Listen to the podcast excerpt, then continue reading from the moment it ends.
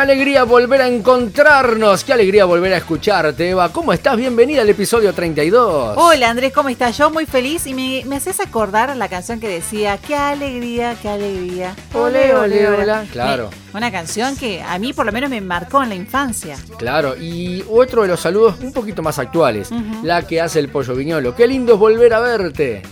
Ah, mire usted, no, ah, no, la tenía. Cuando ve a la ah. selección argentina, cuando le toca relatar, él siempre ah, dice esto. qué lindo, qué lindo es volver a verte. No, me encanta. En este caso, volver a escucharnos. Exactamente, en este episodio número 32, donde le queremos dedicar este programa a los pequeños gigantes del mañana.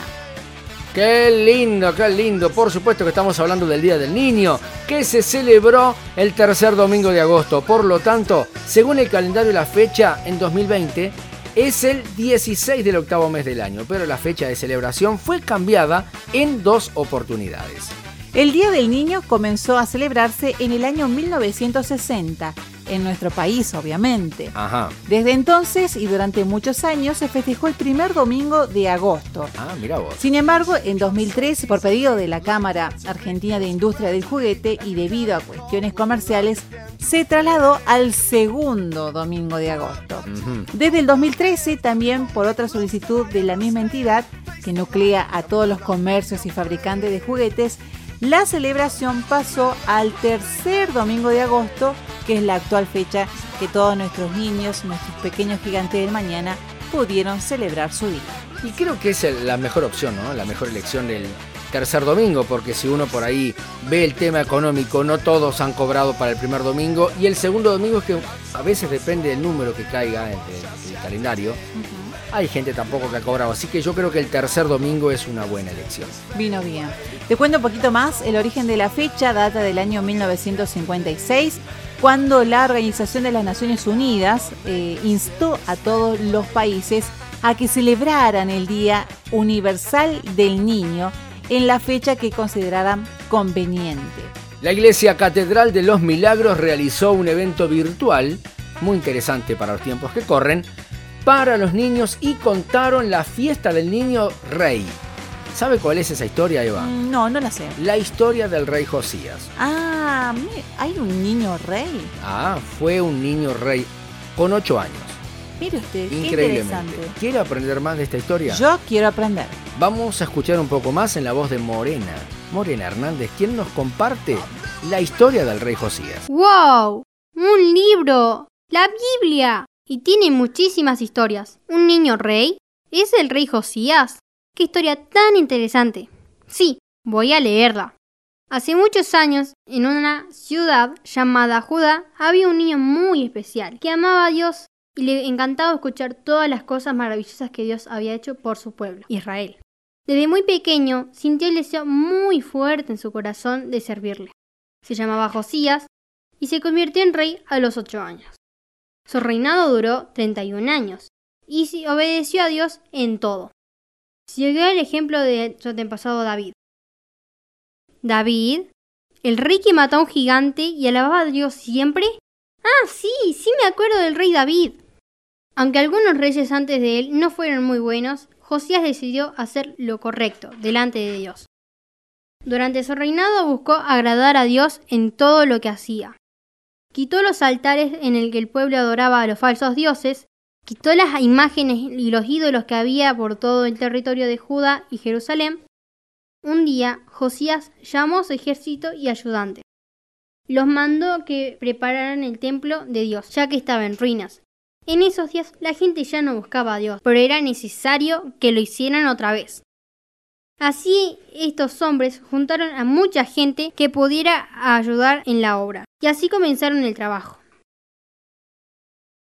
Mientras trabajaban en el templo, un sacerdote dijo, Encontré el libro de la ley de Dios. En ese momento se lo dio a un hombre para que llevara el rollo al rey para que lo leyera.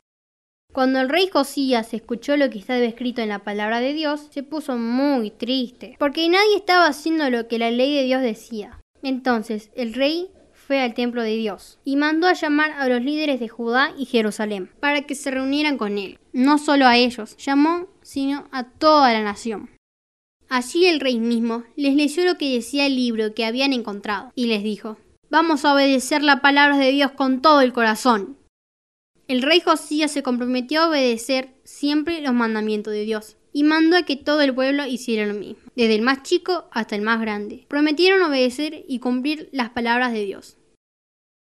Josías amó a Dios y obedeció a su palabra. Quería ser diferente a toda su familia y le enseñó a los demás a hacer lo mismo. Josías fue un niño valiente que logró corregir lo malo y cambió toda una nación para agradar a Dios.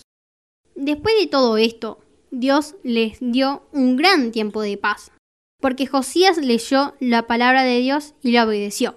Con esta historia aprendemos que, que así como Josías, nosotros debemos leer la Biblia, obedecer y enseñar a otros a amar a Dios.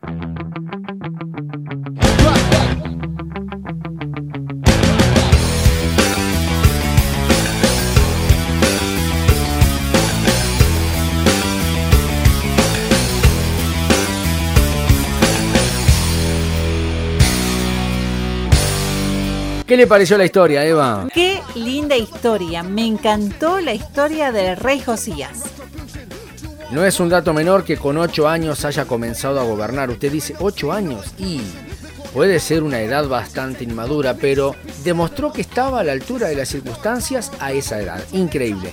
Y reinó durante 31 años, una historia más que interesante porque Josías fue el último buen rey de Israel. Qué lindo.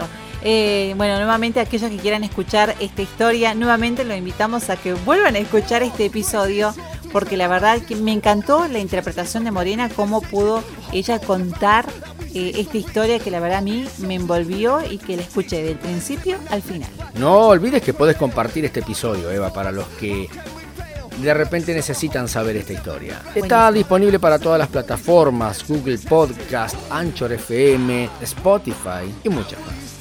Antes de la despedida, Eva, ¿tenés algo para comentar? Sí, yo quiero saludar a mis hijos, a Anemías y a Morena en este día especial donde todos los niños celebran su día.